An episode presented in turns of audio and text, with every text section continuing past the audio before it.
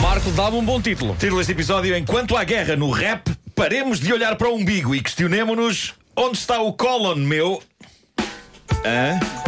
Taço. Parecia uma montanha russa isto. Incrível. Não foi com, com loopings Começámos no rap e acabámos no Colin. É verdade, é princípio está verdade. no sítio dele, não é? É verdade. Uh, entretanto, já pus no Instagram o vídeo que fiz ontem com a máscara do assassino de Halloween, Michael Myers, a lavar a loiça, e muito rapidamente surgiu um comentário a dizer: Por favor, és mais bonito sem essas tretas e agora assustas o miúdo. Ao qual eu respondi: Calma, a Segurança Social já veio e já o levou. Bom, eh, aconteceu uma coisa no mundo da música que consegue ser soberba e inquietante ao mesmo tempo. Soberba porque mostra uma dedicação e empenho a lixar a vida a uma pessoa, mas ao mesmo tempo, caramba, nós fazemos espetáculos ao vivo e um dia alguém mal intencionado ainda nos faz isto. Basicamente, o rapper 50 Cent comprou 200 lugares, 200 lugares nas filas da frente de um concerto do seu rival, o rapper Ja Rule. E para que se odeiam? Precisamente por isso. Ele comprou os 200 lugares da primeira filas para ficarem vazios Não se para, faz. para ninguém Má onda. eh, os ocupar. Isto é de um requinte cruel eh, supremo. No entanto, eu tenho que dizer isto. Se. Imagina que alguém nos fazia isto no Christmas in the Night. Sim. Ah, isso Não quer é- saber, ao menos isso- compravam. É isso. Epá, as pessoas que nos odeiam deram-nos dinheiro. Epá, e, e eu não recuso. Se os lugares estão ocupados ou não, isso é secundário. Eu nem olho para as pessoas. mas Eu deixa- tenho tanto medo o de Guito vinha na mesma. O Guito vinha na mesma. coisa. Se a guerra do rap for assim, nada contra. Melhor assim do que com pistolas e Claro. tiros e feridos claro, e mortos. é? Claro, claro que sim, claro que sim. Ah, por isso, eu não sei quem, quem saiu ah, a perder e a ganhar desta situação, mas isto mostra uma dedicação e um investimento épicos a cavar o fosso da rivalidade. O tipo comprou 200 bilhetes para um concerto do rival para que ninguém lá se sentasse. E pôs uma fotografia orgulhosa no Instagram e tudo. Ah, 50 Cent e Ja Rule odeiam-se há uns bons 20 anos. Isto é, é aquele ódio gostoso e forte, não é? Que acaba por unir as pessoas. Estão a ficar Ah, velhos. Estão, estão, estão. Mas a grande questão da manhã é onde está o colon. Isto é notável na Universidade Isso é uma do- nova, são os novos livros para os miúdos.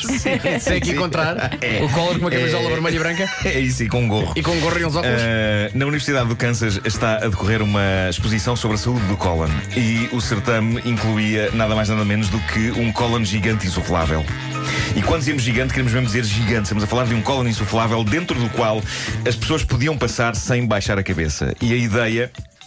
Era os visitantes da exposição atravessarem o cólon, não é? Uh, e- Continua, e, estás e, nas, muito e- bem. e nas paredes interiores do cólon estava informação útil sobre a saúde desse órgão.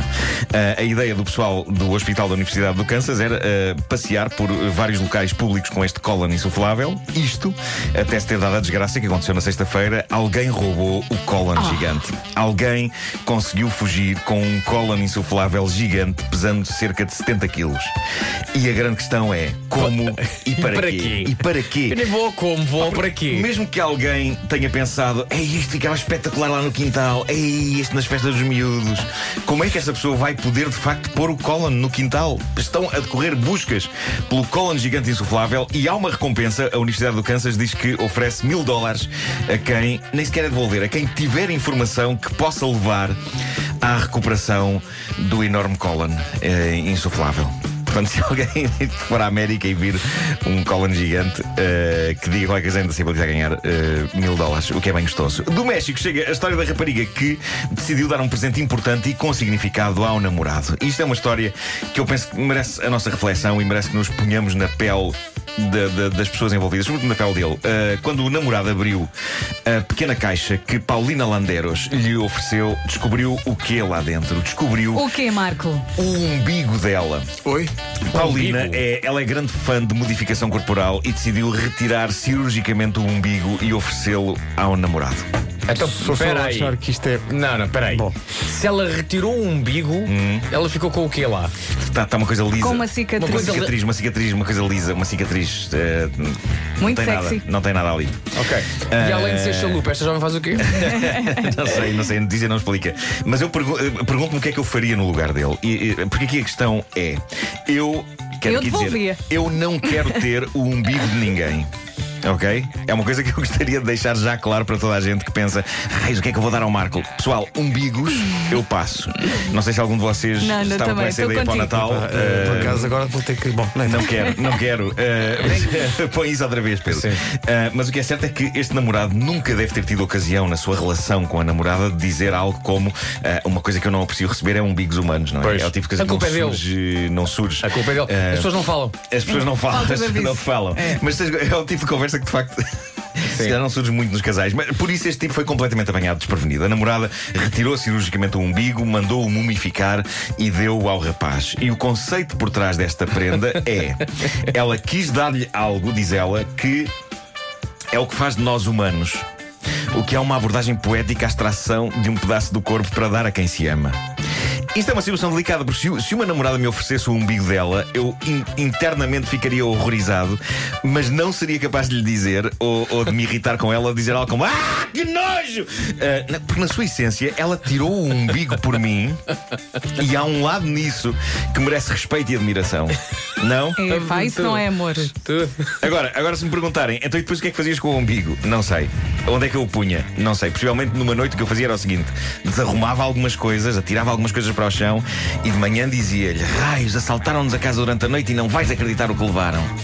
Mas atenção, eu não deitava fora o umbigo.